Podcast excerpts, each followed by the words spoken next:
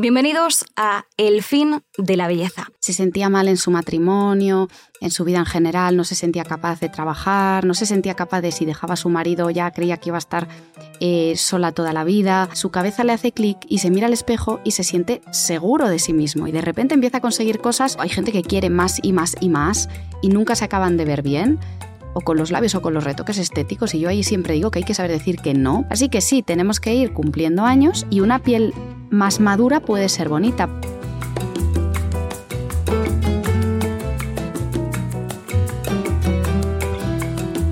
Todas mis clientas tienen algo que no les gusta. Mi trabajo es que no se note. Esta es una de las frases más icónicas del diseñador Cristóbal Valenciaga, conocido por su personalidad perfeccionista y también por ser el padre de la alta costura. La alta costura que está muy ligada al arte, a la sensibilidad, a la creatividad y a la belleza. Plantear qué es la belleza mm, ha supuesto grandes discusiones filosóficas a lo largo de los siglos. Sin ir más lejos, en la antigua Grecia, este debate eh, era cuando se empezó a fraguar. Se fraguaron, digamos, los primeros intentos por definirla. En un principio se abordó más como una cuestión de proporciones, siendo lo simétrico más bello que lo asimétrico. Pero, por ejemplo, Platón no tenía esto tan claro. Para él, la belleza no estaba tanto en las cosas bellas, sino más bien en el alma humana. Y solo se accedía a esa belleza a través del conocimiento. De hecho, para Platón, lo hermoso siempre solía ir unido a lo verdadero y a lo bueno. ¿Qué ocurre? Que en la edad moderna esto se rompe y la belleza empieza a ser subjetiva, depende de la percepción. Y de hecho, un subjetivista como John Locke empezó a situar la belleza como un rasgo sobre el que sí puede existir desacuerdo. Y a día de hoy, esa idea, en cierta forma, perdura. Aquí vamos a entrar también en este debate, porque vamos a hablar largo y tendido sobre la belleza, sus matices, y vamos a trasladar el concepto a distintos ámbitos, no solo al ámbito quizás más lógico, sino también a otras categorías que nos pueden llegar incluso a sorprender. Eh, porque Debemos decir que la belleza no solo reside en lo tangible, sino también en aquello que no necesariamente tiene una existencia física. Bienvenidos a El fin de la belleza, un podcast que cuenta con el respaldo de Sinclair como patrocinador. Sinclair es una eh, firma de estética global líder fundada en 1971 y que está presente en más de 50 países. Además, Hoy Sinclair destaca por su compromiso en potenciar tanto la seguridad como la autoestima de sus clientes a través de productos innovadores y duraderos. Bien, pues eh, en este primer capítulo del fin de la belleza vamos a hablar de la belleza quizás de la forma más obvia, porque probablemente es la primera imagen que se nos viene a la mente cuando pronunciamos esta palabra. Y me estoy refiriendo más a la belleza física, ¿no? A la belleza corporal, a la belleza facial. Y para ello contamos con una invitada de lujo que nos va a poder ayudar a, situar esta belleza y poder desgranar cuáles son los principales matices de lo que entendemos hoy en día como belleza, porque esto también va por épocas. Ella es la doctora Paloma Borregón, dermatóloga, médico estético, bailarina, entre otras muchas cosas, Paloma, porque también haces una labor de divulgación en eh, medios de comunicación, en redes sociales y también eres fundadora de Calosia, de la clínica Calosia, que también va muy ligada al ámbito de la belleza, porque de hecho utilizáis la raíz griega kalos, que habla de la belleza exterior e interior, y el logo es la letra griega phi, también va unida a lo bello, pero a lo bello en términos generales, ¿no? Eh, personas, arquitectura, naturaleza. Eh, Paloma, bienvenida. Si es que solo me queda darte las gracias por acompañarnos en este primer capítulo. Muchas gracias a vosotros por, por, invitarme. La verdad es que es un placer estar aquí y sobre todo para hablar de un tema que al final es el tema que, que, me centra, a lo que, yo, a lo que yo me dedico. Y como decías, de hecho es como el eh, un poco eh, el motivo ¿no? de, mi trabajo, que es esa belleza, a veces exterior e interior, ahora hablaremos de esto, pero cómo todo se centra en, lo bello, sentirse bello, ¿no? Y la belleza interna y externa, pues al final es eh, lo más importante y lo que necesitamos para sentirnos bien. Y de hecho, bueno, como explicábamos un poco en la introducción, al final ha habido siempre mucho debate, ¿no? Sobre qué es la belleza y es un debate que a día de hoy sigue existiendo. De hecho, en redes sociales tenemos el claro ejemplo. Mm, Claro, Hoy hablamos, como decía, de la forma más evidente de la belleza, es decir, de la belleza física, de lo que ven los ojos, ¿no? de lo que nos eh, puede atraer, aunque no sé hasta qué cierto punto habría que hacer como una distinción entre lo bello y lo atractivo. Pero cuando hablamos de apariencia, ¿qué es para ti la belleza física? Pues la belleza efectivamente es algo subjetivo, ¿no? Dicen que la belleza está en los ojos del espectador porque algo bello es algo que nos produce una sensación de bienestar, algo que nos gusta y nos produce placer. Eso puede estar en una cara, en un edificio, en una situación, en un sonido. Cualquier cosa que estimule nuestros sentidos puede ser bello para unas personas y no para otras. Pero dentro de esa subjetividad de la belleza existen unas proporciones que consideramos proporciones ideales, que tú en la, introducción contabas que eso, eso ya está escrito, eso se definió hace muchos años de hecho, en el hombre de Vitruvio ya podemos ver cómo deben ser las proporciones de los brazos, de las piernas, y con la cara pasa, pasa lo mismo, ¿no? Pero efectivamente van cambiando los cánones de belleza. De repente se ponen de moda cosas, ¿no? Ahora se llevan, se llevan los labios más gruesos, eh, hace unos años se llevaban los cuerpos con más curvas, ¿no? En la época de Rubens lo bonito eran las curvas, ahora pues ha ido cambiando la cosa, ahora al revés, se lleva a estar mm, pues, con la piel más blanca, con la piel más morena, o sea, todo eso son los cánones de belleza, pero sí que los que nos dedicamos a esto no debemos olvidar que al final las proporciones de belleza es eh, lo que debe centrar nuestro trabajo, ¿no? Mm, debemos eh, sacar la mejor versión de las personas intentando no cambiar esa belleza que, natural que, ellos tienen. En el caso de la dermatología, podríamos decir que salud y belleza van muy de la mano en muchas ocasiones.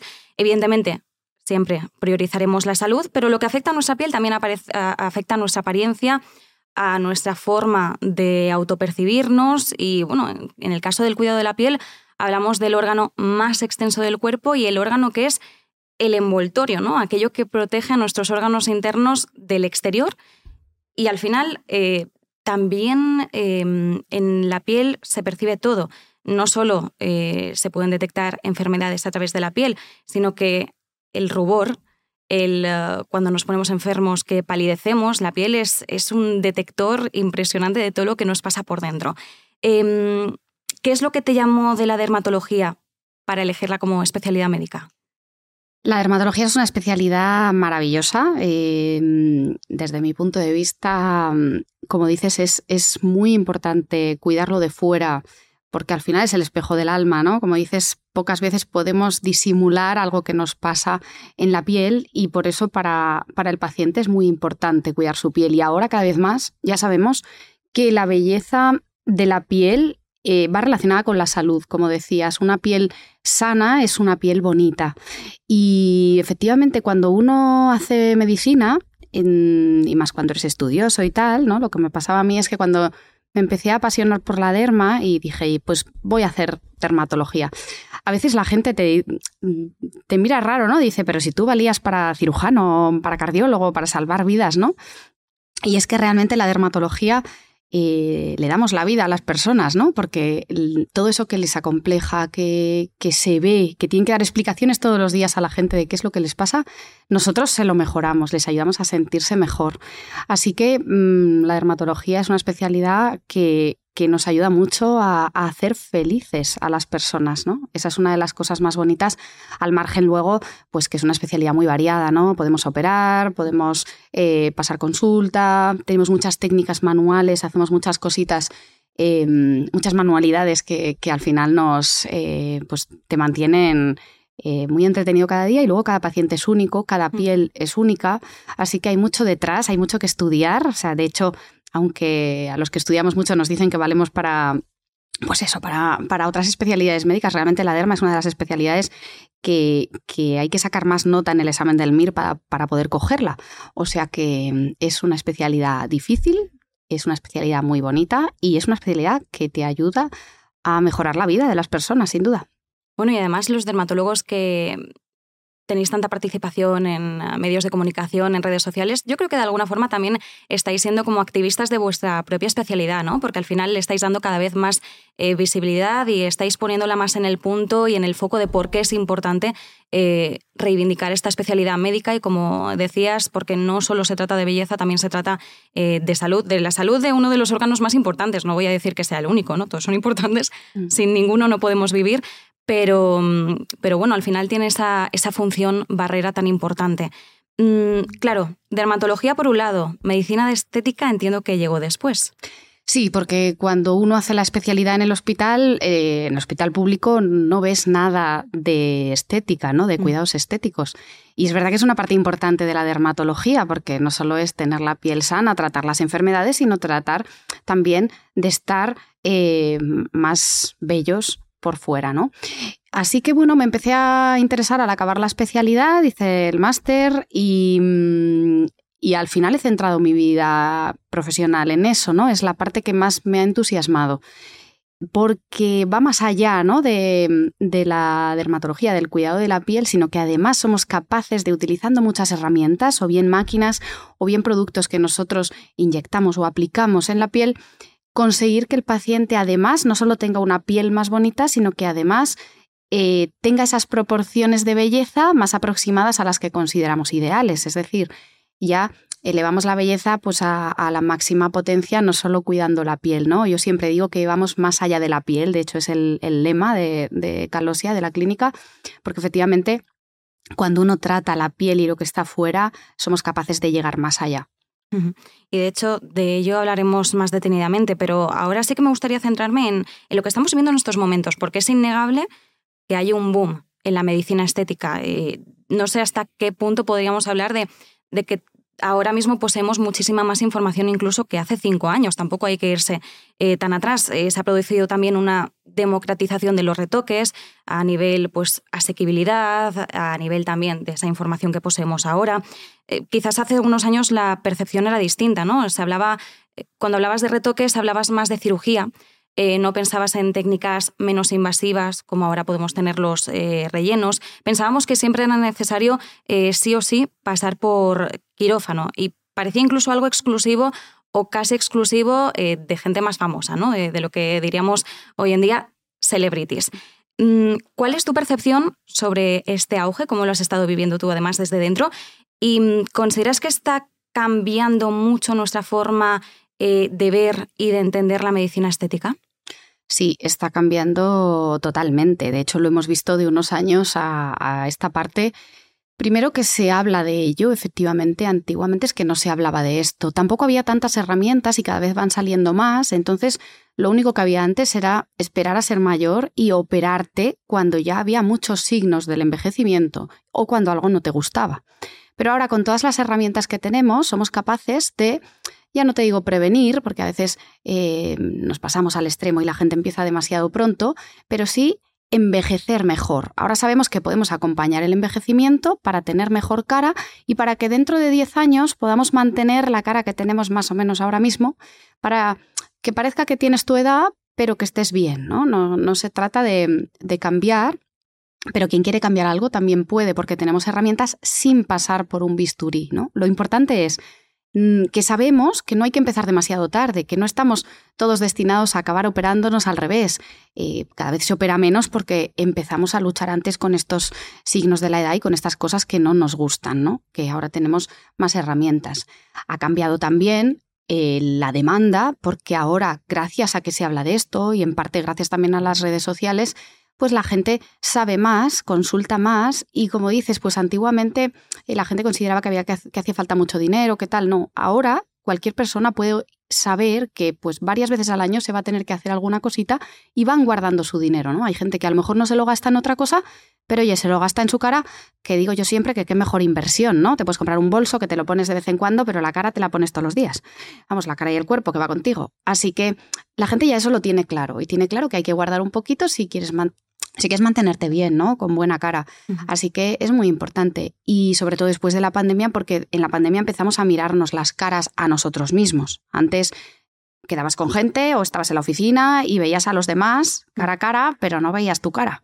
Y de repente con las pantallas ahora nos vemos la cara. Mm. Entonces ahora uno se empieza a fijar en cosas y sabe que tienen solución, ¿no? Que eso es lo más importante. Por eso, como decías antes, los que nos dedicamos a esto intentamos hacer llegar a todo el mundo el conocimiento para saber qué cosas, oye, esto no me gusta, pues esto tiene solución. Y a veces no tengo que pasar por un quirófano, ¿no? Así que todo eso hace que esté en auge, efectivamente, eh, esté, pues podemos decir, casi de moda. Hmm. Podríamos decir que se ha roto también como una barrera, ¿no? Nos, nos parece más cercano ahora.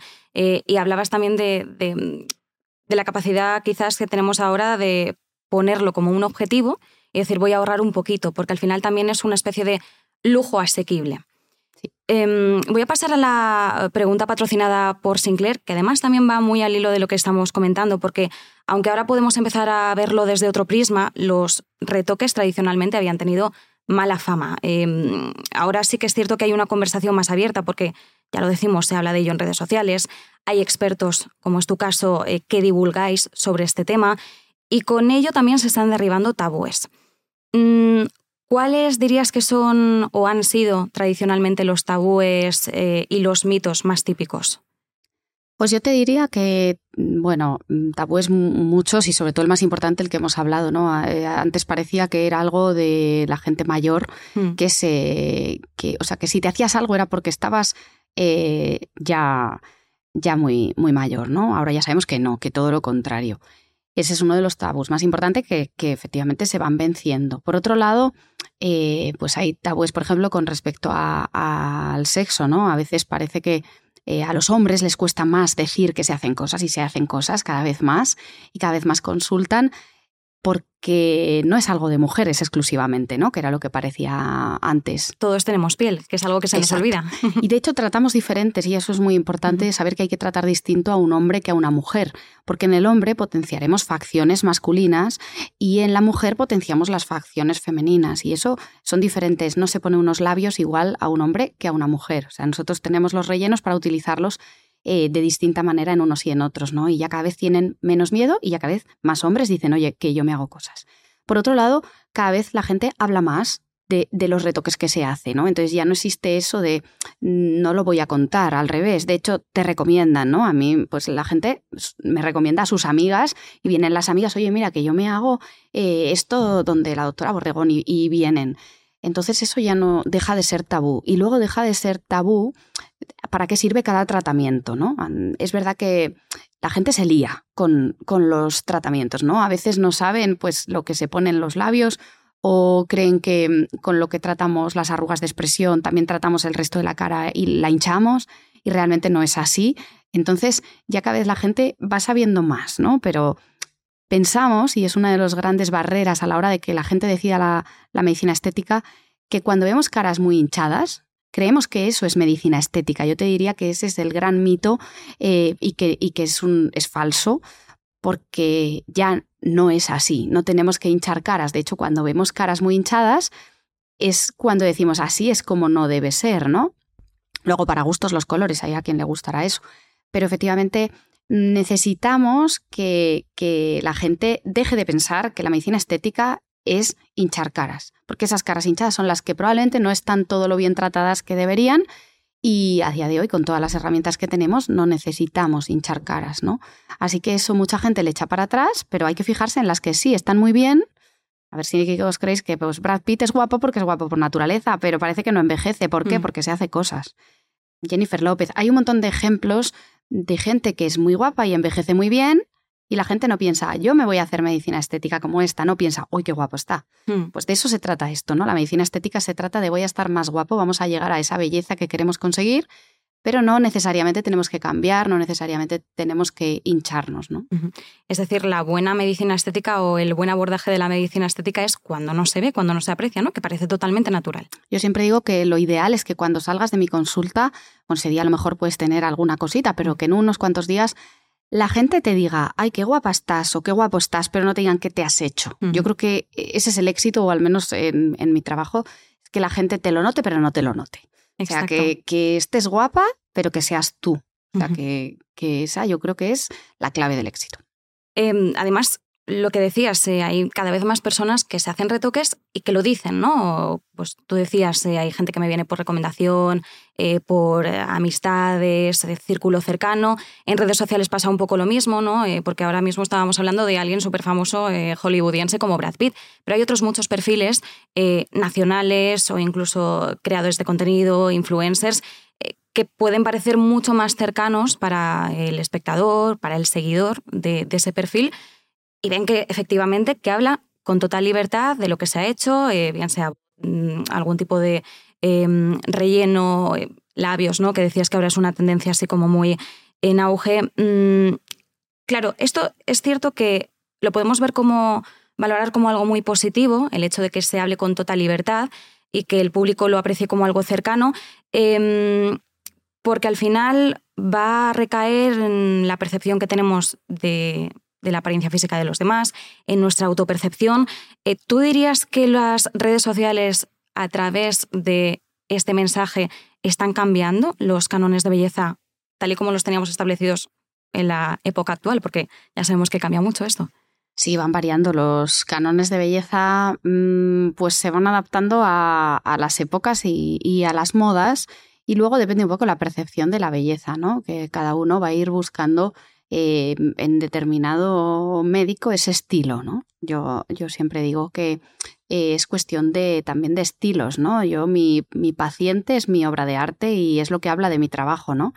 Yo quiero que cuando a mi paciente alguien le pregunte qué te has hecho, diga mi nombre y yo lo luzca con orgullo, quiero decir. Y dentro de eso, pues ahí van los estilos, sin entrar en lo que está bien y lo que está mal, porque como decíamos antes, la mm. percepción de la belleza es, es subjetiva.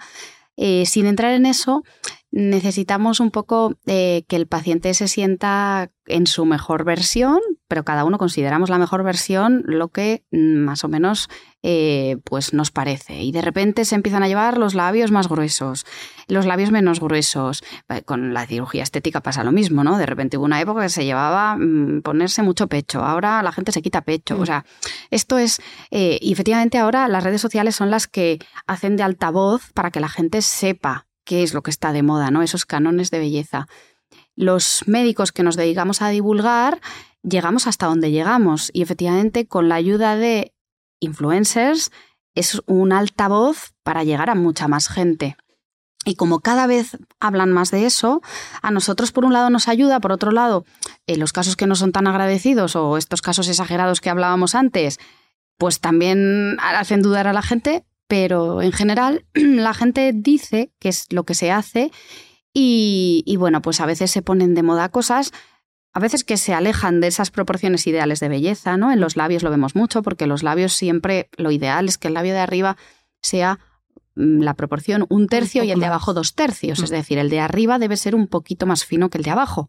Pero de repente, pues alguien decide que ahora se empieza a llevar y que quieren más labios. Y ahora de repente, pues empiezan a llevarse los labios incluso invertidos, ¿no? Más, más mm. grande el de arriba que el de abajo. Cosa que se aleja de las proporciones ideales de belleza, pero que a, lo mejor, pues, a algunos médicos les gusta hacer eso y algunos pacientes te lo piden, ¿no? Entonces, yo siempre intento ser fiel a los ideales y a las cosas proporcionadas y a esos ideales de belleza que, que decíamos y a la belleza natural, pero efectivamente, pues es todo cuestión de modas. O sea que mm, las redes sociales, pues ahí mm, tienen mucho que, decir.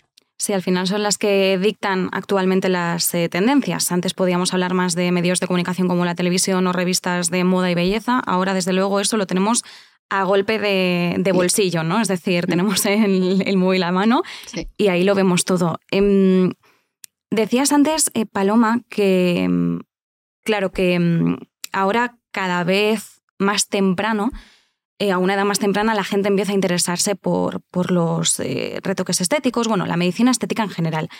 Mm, me interesa mucho saber qué tipo de perfil es el que suele acudir a, Calosia, eh, porque, claro, estamos viendo cómo esa horquilla de edad se ha expandido mucho. Ya no hablamos de gente adulta que ya pueda vislumbrar esas primeras líneas de expresión, sino gente que a lo mejor por prevención empieza incluso antes de que se le formen esas líneas, incluso a veces demasiado antes de que puedan llegar a formarse esas líneas.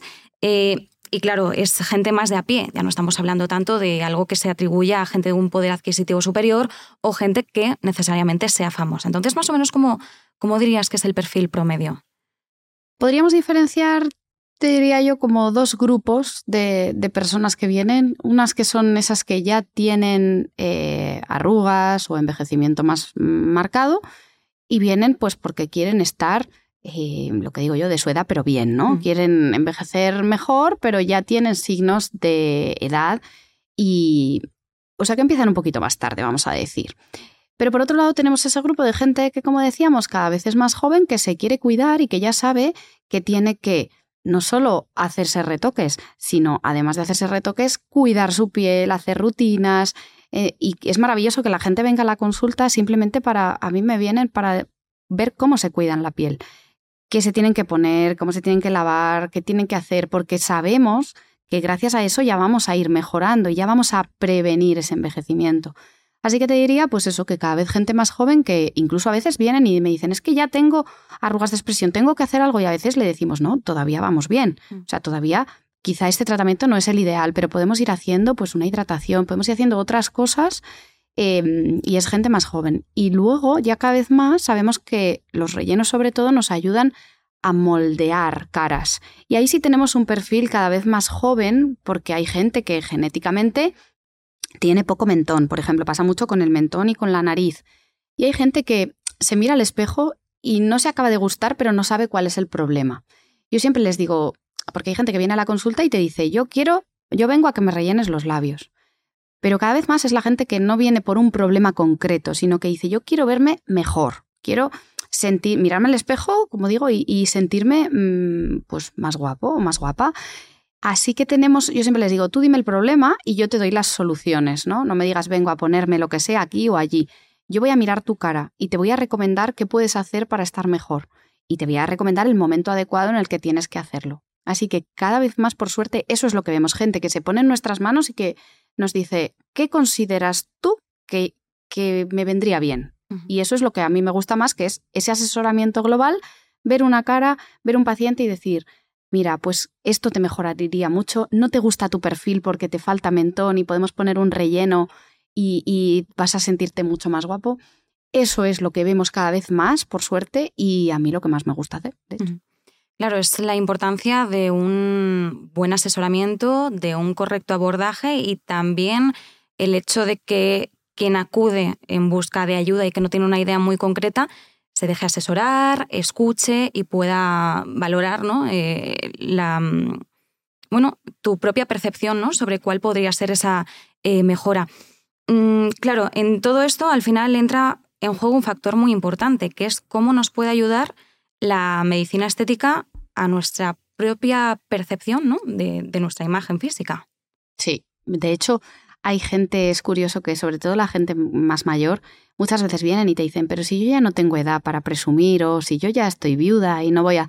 Y yo siempre digo que no tienes que presumir para nadie, no te tienes que poner guapo para nadie, solo para ti, que tú te ves al espejo todos los días. Y lo que vemos, y es una de las cosas más maravillosas de, de dedicarnos a la estética, es que cuando tú ayudas a que un paciente se mire al espejo y se guste, no solo se siente bien por fuera, sino que se siente bien por dentro. Eso que decíamos antes que vamos más allá de la piel, efectivamente vas más allá, llegas al fondo de esa persona que de repente su cabeza le hace clic y se mira al espejo y se siente seguro de sí mismo y de repente empieza a conseguir cosas, ves que en la empresa empiezan a mejorar, eh, que de repente cambian su vida y entonces eh, estás ayudando a esa persona no solo por fuera, o sea, es algo más, mucho más importante y mucho más trascendental y eso es una de las cosas más maravillosas. Entiendo que es muy enriquecedor ¿no? acompañar al paciente en ese, en ese proceso. ¿Hay algún caso en concreto que tengas en mente cuando eh, hablas ¿no? de, ese clic que pueden llegar a hacer los, los pacientes simplemente por percibirse mejores? ¿no? Porque yo creo que también es una cosa de es involuntario, probablemente simplemente por vernos mejor, estamos un poco más animados, eh, decidimos vestirnos a lo mejor eh, de una forma algo más distinta, quizás empezamos a usar colores llamativos, no sé, o atrevernos con una prenda de ropa que antes mm, pensábamos que no era tanto para nosotros, y eso también al final, eh, esa autoestima la perciben los demás, aunque sea de una forma totalmente inconsciente, ¿no?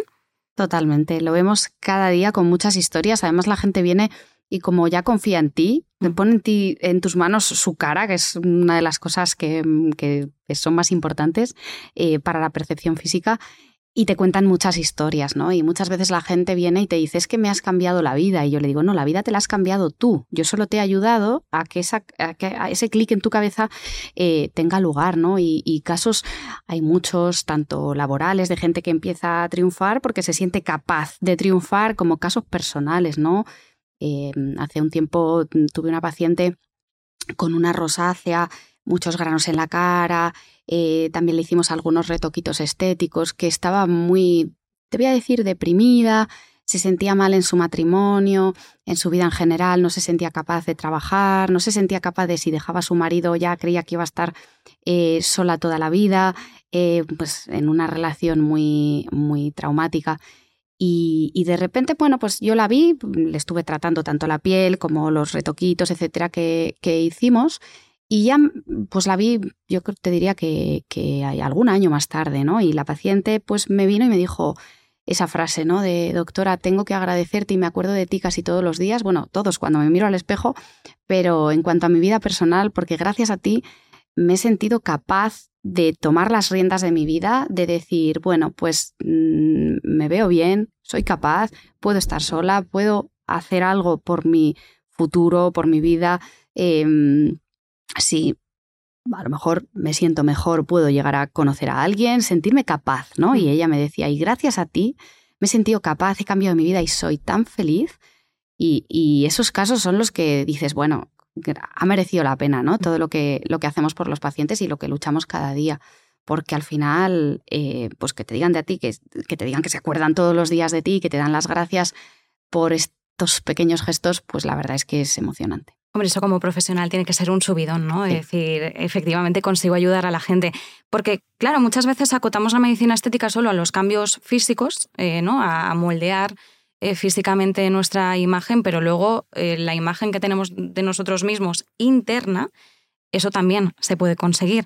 Em, sí que es verdad que a veces cuando hablamos de medicina estética puede haber razones médicas, ¿no? Por las que realizar un abordaje en otras ocasiones tenemos más delimitada o, difusa, más bien eh, sería la palabra más difusa, la línea entre lo médico y lo estético. Claro, aquí también entra en juego la ética, que quizás es uno de los focos eh, principales eh, que se suele poner cuando hablamos de, este, de este tema. ¿Cómo definirías el marco ético de todo este mundo estético? Yo te diría que, que el resumen de esto que me preguntas es que hay que saber decir que no a veces.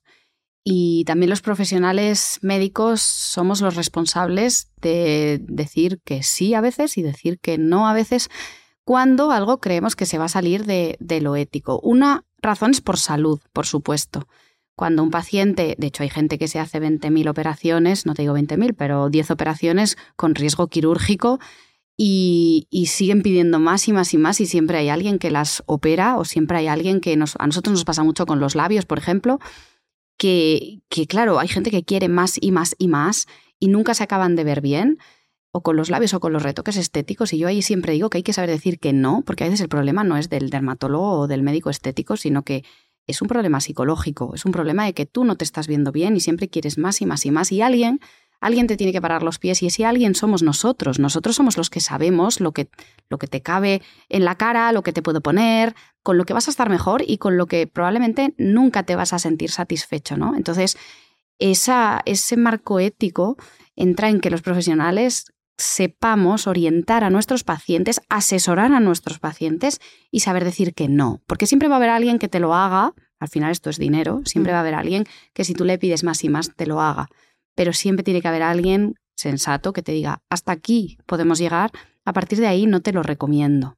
Te irás a otro y podrás buscar eso que, que te apetece en otro, pero siempre hay que dejarse asesorar por los que sabemos de esto, que somos los que nos dedicamos a esto. La importancia de la responsabilidad de vosotros como eh, profesionales, de saber marcar límites también al paciente, que de eso no se habla eh, tan a menudo.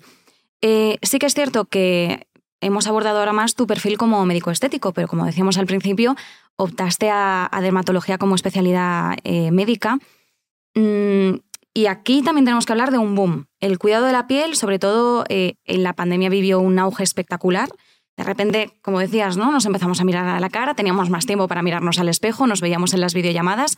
Es verdad que además surgió ese fenómeno del mascne a raíz de la mascarilla y esto al final hizo que la gente dijera, yo tengo que hacer algo. No nos maquillábamos tanto porque no había necesidad, a lo mejor un poquito de colorete y pintalabios para la videollamada como mucho, si éramos un poco coquetas, pero al final teníamos la cara al desnudo durante todo el día, a lo mejor no comíamos tan bien, no salíamos al aire libre, no hacíamos ejercicio y de repente empezaron los problemas, ¿no? Y empezamos a vernos a lo mejor piel más apagada, mala textura y acudíamos en masa a las redes sociales en busca de ayuda.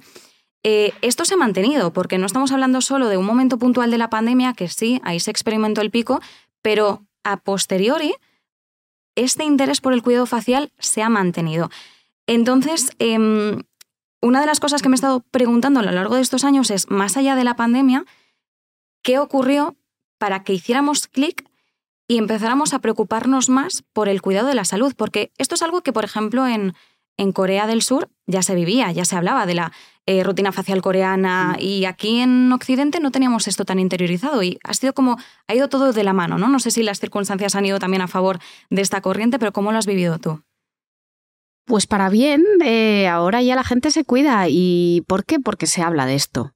Y ahí las redes sociales tienen mucho que decir. Y por suerte, por suerte la cosa está cambiando porque hace unos años quienes estaban en redes sociales o quienes salían en la tele dando consejos realmente no éramos eh, especialistas, no éramos eh, dermatólogos hablando de piel, sino que cualquiera tenía una rutina y la contaba. Y ahora ya cada vez más somos nosotros los que estamos ahí y, damos un poco las pautas. ¿Y por qué? Porque cada vez hemos hecho más hincapié y yo creo que eh, se nota que, que algo hemos hecho bien en que el envejecimiento ya sabemos que no es lo que la genética marca. El envejecimiento parte es genético y, pero parte te voy a decir un 20-30% nada más. El resto, casi el 70-80% del envejecimiento, está en nuestra mano y se debe a factores externos que se llaman esposoma. De manera que sabemos que el sol, la contaminación, el tabaco, la falta de sueño, el estrés, la mala alimentación o la buena en función de cómo, de cómo estés, incluso las altas o bajas temperaturas. Todos esos factores que se llaman exposoma están en nuestra mano, podemos luchar contra ellos y vamos a hacer que estemos mejor en el futuro, ¿no? Esto eh, yo siempre menciono a Coco Chanel, que ya lo decía en su momento, fíjate sin saber, porque antes no se sabía y de hecho ella fumaba como una loca. Se tomaba mucho el sol, puso de moda el bronceado. Y de hecho estaba muy arrugadísima, pero ella ya decía que con 20 años tienes la cara que la naturaleza te ha dado, o sea, la que, con la que has nacido, básicamente. Y que a lo largo de los años, ¿no? Ella decía, con 20 tienes la que la naturaleza te ha dado, con 30 o 40 tienes eh, la que la vida te va forjando y con 50 tienes la que te mereces. Y a día de hoy Sabemos que esto es así, ¿no? Que podemos merecernos una cara mejor si nosotros nos cuidamos. ¿Cómo? Pues si nos ponemos protección solar, si usamos antioxidantes para luchar contra eh, los daños de cada día, y ahí está la vitamina C, que podemos usarnos transformadores por la noche como el retinol para que tengamos menos arrugas. O sea, gracias a que ahora se sabe más, o sea, gracias a la información, está claro, la gente sabe que tiene que hacer esas rutinas porque tiene un sentido, porque vamos a envejecer mejor, ¿no? Todo, como ves, va más en, en este well aging que ahora se habla, ¿no? En el envejecer mejor y ya sabemos que la piel hay que cuidarla si queremos que dentro de unos años esté lo mejor posible. Así que es maravilloso cada vez la gente empiece antes. Ojo, vamos a antes, que ahora está de moda que las niñas de 10, 12 años eh, están con la cosmeticorexia que se llama, que es que mm. cada vez les gusta más la cosmética y hacen rutinas de 10 pasos de belleza que con 10 años no hay que hacer rutinas de 10 pasos de belleza, solo hay que hidratar la piel y protegerla y poco más. O sea que tampoco hay que volverse locos, pero mm. dentro de unos límites, como todo, esto es muy bueno que la gente ya sepa que tiene que cuidar su piel. Me ha gustado mucho, Paloma, que, bueno, que haya sacado a relucir dos temas, el de la cosmeticorexia, que es además un fenómeno del que se está hablando muchísimo en la actualidad. Como dices, eh, hay eh, niños, niñas preadolescentes, que es que a lo mejor tienen 12, 11, 12 años, que están viendo en redes sociales unas rutinas que ellos quieren incorporar y que no son realistas, porque ellos realmente, como mucho, limpieza y fotoprotección, y ya cuando llegue el acné hormonal ya se verá si necesitan algo más, pero es verdad que demandan activos que están alejados a las necesidades de su edad, que también esto es algo muy importante, quizás ahora lo abordemos en esta eh, próxima pregunta, que es que mucha gente a veces em, no se basa tanto en las necesidades, sino en el ansia de a, través de, lo que ve en redes sociales o lo que pueda consumir en, en, en otros medios y, y, también muchas veces se fija mucho en la edad, cuando a lo mejor dos personas pueden tener la misma edad y pieles totalmente distintas, ¿no? que aquí también entra mucho el exposoma, etcétera, a partir de determinada edad. Mm, pero también me ha gustado mucho que hayas mencionado el well aging, porque durante muchos años en marketing se ha utilizado el anti-aging, el anti-edad, cuando en realidad lo deseable debería ser envejecer. Todos queremos llegar a viejos, porque eso quiere decir que estamos vivos y estamos disfrutando de la vida. El well aging yo creo que define mejor hacia dónde debería encaminarse el cuidado facial, ¿no? Incluso la medicina estética hacia el envejecer mejor, Envejecer sí, porque es lo deseable, pero hacerlo de, de, la forma en la que mostremos la mejor versión de nosotros mismos, como tú bien decías al principio, ¿no? Entonces, teniendo todo esto, claro, eh, has mencionado algunas de las preocupaciones, envejecimiento es una de ellas, pero ¿cuáles dirías que son ahora las, las más frecuentes eh, por las que te puede contactar la gente a lo mejor en redes sociales o por las que puede acudir la gente a, la clínica a Calosia? Eh, ¿Cuál dirías que es como, o el top 3, no sé, de preocupaciones más frecuentes que podemos tener ahora en cuanto a cuidado facial? En cuanto a cuidado facial, podemos tener, pues, básicamente gente que sea que quiere tener una piel más bonita. ¿Y cuando consideramos una piel más bonita? Pues, por un lado, cuando de color está luminosa, vamos a decir uniforme, o sea, manchas, una de, de las principales preocupaciones. Por otro lado, el acné, que es más eh, importante de lo que parece. No solo hay adolescentes con acné, sino mm. que también hay adultos que tenemos acné del adulto, que tenemos también rosácea. Eh, o sea que los granos son otra, los granos y sus marcas, sus mm. cicatrices. Una de las cosas que van en relación no solo con los colores, sino con la textura de nuestra piel, ¿no? que esté más lisa. Ahí entrarían también pues las arrugas. O sea que em, serían un poco las principales preocupaciones en cuanto a la piel y como te digo, ya cada vez más gente pues pidiendo simplemente, oye, tengo la piel bien, pero quiero envejecer mejor. O sea que ese sería dentro de la dermatología de las cosas que, más nos consultan. Al final la, gente quiere estar bien y, y sobre todo quiere envejecer bien. Y además ahí también entramos en otro tema, que son los límites de la cosmética. Esto es algo que hay eh, mucha gente que quizás no entiende, a lo mejor ya eh, tiene una, mm, una característica en la piel que no demanda tanto cosmética, porque la cosmética llega hasta donde llega, sino que a lo mejor demanda ya un asesoramiento eh, para un abordaje de medicina estética. Mm, entiendo que tú que trabajas en ambos campos lo puedes ver claramente, entonces tú puedes apreciar mejor esa diferencia. Pero claro, ¿cómo podemos hacer entender a la gente que la cosmética tiene unos límites, que puede ser muy eficaz, pero que tiene unos límites y dónde podemos empezar a ver ese límite para decir, vale, lo que yo necesito o lo que yo requiero ya requiere un salto? Ahí, por supuesto, siempre es esencial el asesoramiento médico. Muchas veces las redes no nos ayudan porque salen influencers guapas, jóvenes y maravillosas diciendo pues que se ponen tal crema y, hace tal efecto. Y, claro, la gente a veces pone muchas esperanzas en lo que la cosmética puede llegar a hacer, ¿no? A veces, eh, y nos pasa muchísimo cada día con las ojeras, que te preguntan, ¿cuál es el mejor antiojeras? Y te viene una, una paciente con unas ojeras hundidas, hundidísimas o con unas bolsas. Pues es que el antiojeras no hace milagros. Eh, los contornos ayudan. Es importante aplicar una crema específica para tu tipo de piel, para tu contorno de ojos y para el problema que tenga tu contorno de ojos. Pero claro, lo primero es el asesoramiento médico, porque si tienes unas ojeras muy hundidas, no hay un contorno de ojos que te vaya a sacar esas ojeras hundidas. Lo que te las va a sacar es un relleno de mm. ácido hialurónico, que lo que vamos a hacer es sacar esa ojera que está hundida para que tu mirada esté más bonita. Pero no hay cremas que consigan esto. De la misma manera, si tienes bolsas, ahí te diré, es que no hay cremas, no hay rellenos, es que te tienes que operar, porque eso es de quirófano y de quitar esa piel que te sobra y esa grasa que se ha descolgado. Así que ahí hay que poner, como siempre, sensatez y, a veces la gente se gasta un dineral en cremas cuando lo primero hay que hacerlo un poco al revés, ¿no? Primero venir al dermatólogo, consultar por el problema y ya luego eh, intentarlo con cremas, ¿no? Lo mismo pasa con despigmentantes, gente que tiene léntigos, que son las típicas pequitas, que con una luz pulsada intensa se quitan fenomenal y te dice la gente es que llevo no sé cuántos años poniéndome una crema despigmentante todas las noches religiosamente y no me hace nada o no me hace mucho, porque algo sí hacen. Mm.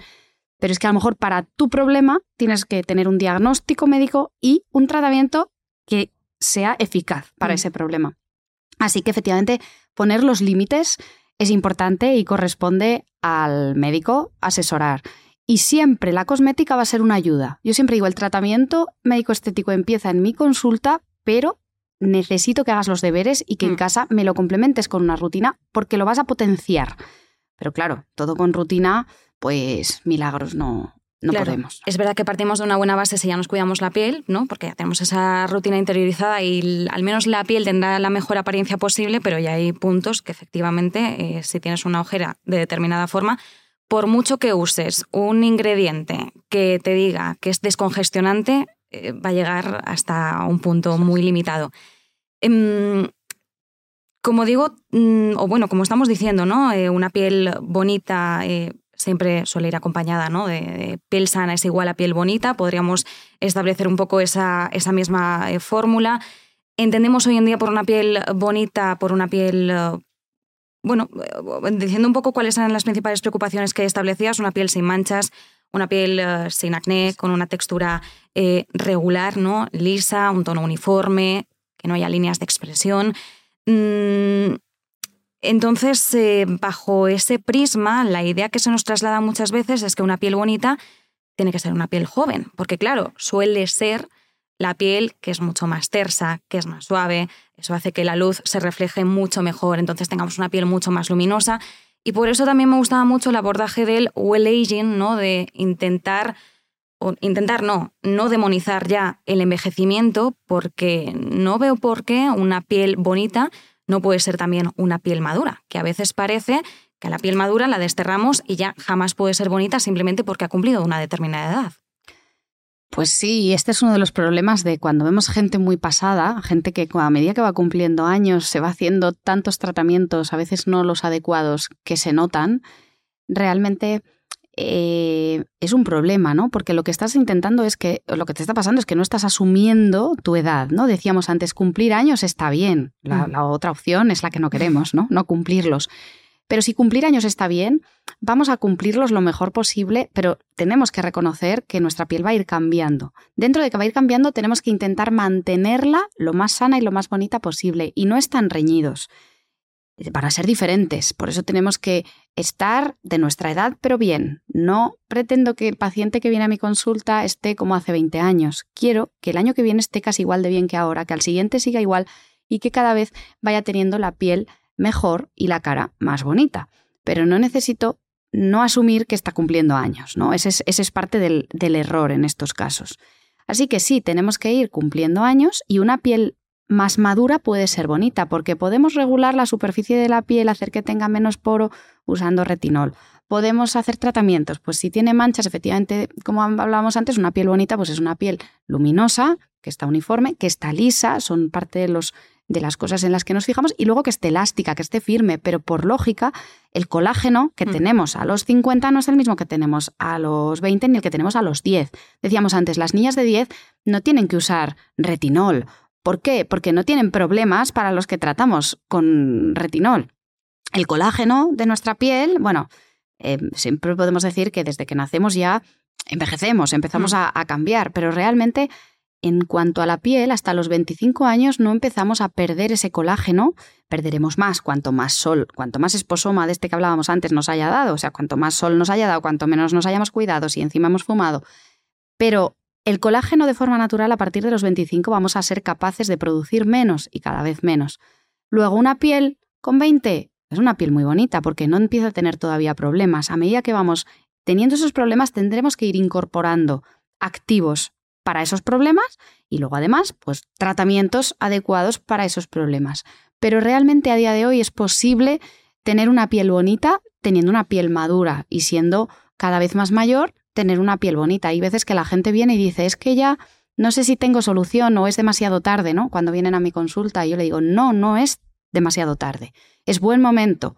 Ya sabemos que es mejor si empezamos más pronto, pero es buen momento siempre porque con las herramientas que tenemos podemos conseguir esa piel sana, esa piel bonita y sobre todo esa belleza y esa seguridad del paciente. Me ha gustado mucho esa frase. Es posible tener una piel bonita teniendo una piel madura. Y eso nos lo tenemos que grabar. Eh, Paloma, sí que me gustaría terminar con una cosa, porque es verdad que detrás de tu perfil laboral, al principio eh, comentábamos, ¿no? Médico estético, eh, dermatóloga. Em, claro, aquí podríamos decir que hay una historia de trabajo constante, de esfuerzo, dedicación. No es fácil tampoco, entiendo, abrir una clínica, pero es que además todo esto también lo fuiste compaginando con la danza, que a mí es mm. una cosa que me ha llamado muchísimo la atención Em, tienes también un doctorado porque defendiste una tesis doctoral, es decir, cuando dices soy doctora, no es solo soy doctora de sinónimo de soy médico es eres doctora, efectivamente. Además, la tesis doctoral sobre dermatitis herpetiforme y enfermedad celíaca, me consta que además tú sigues investigando en ello. Eh, tienes tu propia clínica. Eh, claro, si enumeramos todo esto parece muy fácil, ¿no? Porque yo lo estoy aquí eh, leyendo y parece que esto ha sido en, unos cuantos minutos, ¿no? Que se, que se realiza todo. pero claro, ¿cómo, ¿cómo ha sido emprender eh, cómo ha sido estudiar, cómo ha sido compaginarlo con algo que no sé si catalogas como hobby, como pasión, como otra forma de vida. Entiendo que aquí ha habido, pues eso, mucha disciplina, pero sobre todo mucha organización, ¿no? Para tener tiempo para todo. Sí, y mucho sacrificio, porque mm. es verdad que, pues yo cuando estudiaba medicina, por ejemplo, todo el mundo me decía, uy, cuando estudies medicina tendrás que dejar de bailar. Y a mí, pues mi pasión era bailar, ¿no? Yo he hecho ballet clásico y danza española toda la vida y, la medicina, estudiar medicina no me hizo tener que dejar esa pasión que yo tenía, ¿no? Me hizo tener que organizarme mejor. Es verdad que yo soy un poco hiperactiva, ¿no? Me gusta hacer muchas cosas y estoy parada, em, no me siento improductiva, ¿no? Y es verdad que dentro de ese hacer muchas cosas hace falta mucha organización, pero sobre todo mucho trabajo, ¿no? Mucha perseverancia. Yo siempre me he ido poniendo metas en la vida, ¿no? Pues eh, ahora quiero hacer esto, ahora voy a hacer el máster de estética, ahora me voy a hacer el doctorado, ahora tal, ahora quiero montar una clínica, que es lo que un poco yo recomiendo a la gente, que es ese esfuerzo eh, que al final hace que consigas las cosas, pero perseverando. Y sobre todo, pues en mi caso es que, a ver, mi trabajo es mi pasión, entonces si te digo que es sacrificio, pues es sacrificio, pero efectivamente es sarna con gusto, no pica, ¿no? Mm, y nunca mejor dicho en este caso, eh, que soy dermatóloga, pero hace falta organizarse y sobre todo, pues eso, yo iba a la universidad, luego iba a ballet todas las tardes y después a estudiar.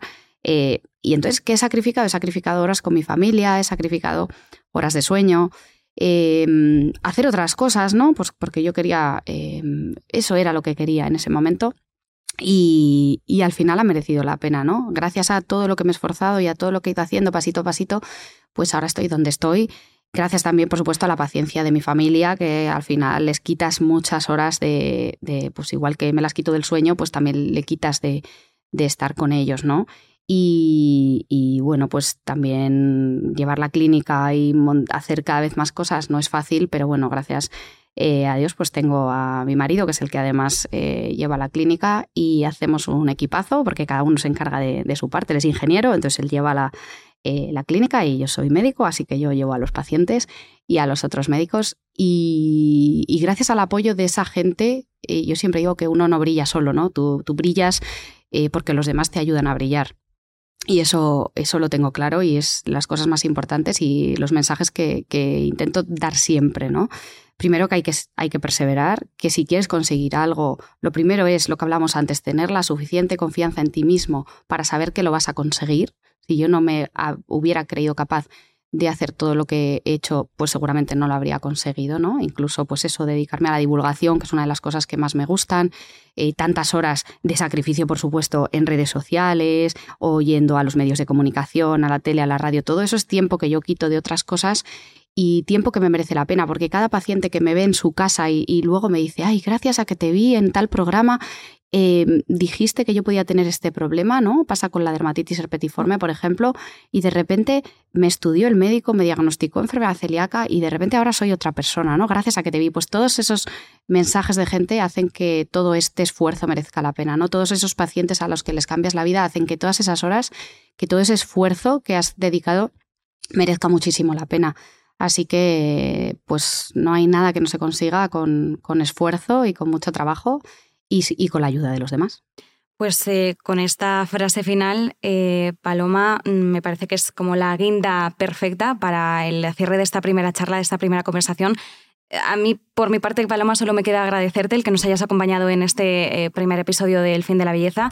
Muchísimas gracias por, dentro de las múltiples cosas que haces, habernos hecho este huequito eh, habernos inspirado, que seguro que inspirarás a más de una persona con lo que dices, y sobre todo por ayudar, tanto en el pasado como en el presente, como todo lo que puedas ayudar en el futuro, a aquellas personas que te escuchen eh, y que puedan quizás identificar algún problema o, que quieran eh, darle solución a alguna cosa que no les guste tanto externa como internamente. Que esto, como hemos dicho a lo largo de la conversación, va de la mano. Así que, Paloma, muchísimas gracias, de verdad, un placer. Nada, muchísimas gracias, un placer estar aquí y darle visibilidad a un tema tan importante como este, que es la belleza y el sentirse mejor cada día. Pues precisamente de la belleza eh, seguiremos hablando. Hoy hemos empezado de la forma más evidente, como decíamos al principio del podcast, pero en los próximos episodios nosotros vamos a seguir dándole una vuelta de tuerca al concepto de belleza. Sin embargo, sí que me gustaría rescatar algunas de las frases o algunos titulares que nos ha dejado Paloma a lo largo de este episodio porque hay cosas que han sido bastante interesantes. Una de las últimas, eh, cuando ha dicho que eh, es posible una piel bonita teniendo una piel madura, esta es una de las eh, principales porque nos hace de nuevo abordar ese concepto de buen envejecimiento y no anti-envejecimiento, el deseo de cumplir años, pero cumplirlos con la mejor versión de nosotros mismos. Y también algo muy importante respecto a la ética del médico estético y es que hay que saber decir que no a veces cuando creemos que algo se va a salir de lo ético. Así que nos despedimos con esto. Nosotros eh, recordamos que vamos a estar en futuros capítulos dándole una vuelta al concepto de belleza, pero además eh, nos vais a poder ver en YouTube, también en Instagram, ahí tenemos las redes oficiales de este podcast, del fin de la belleza, y también de nuevo agradecerle el apoyo, el respaldo, el soporte a Sinclair como el patrocinador de este espacio. Así que muchísimas gracias y nos vemos y nos escuchamos muy pronto.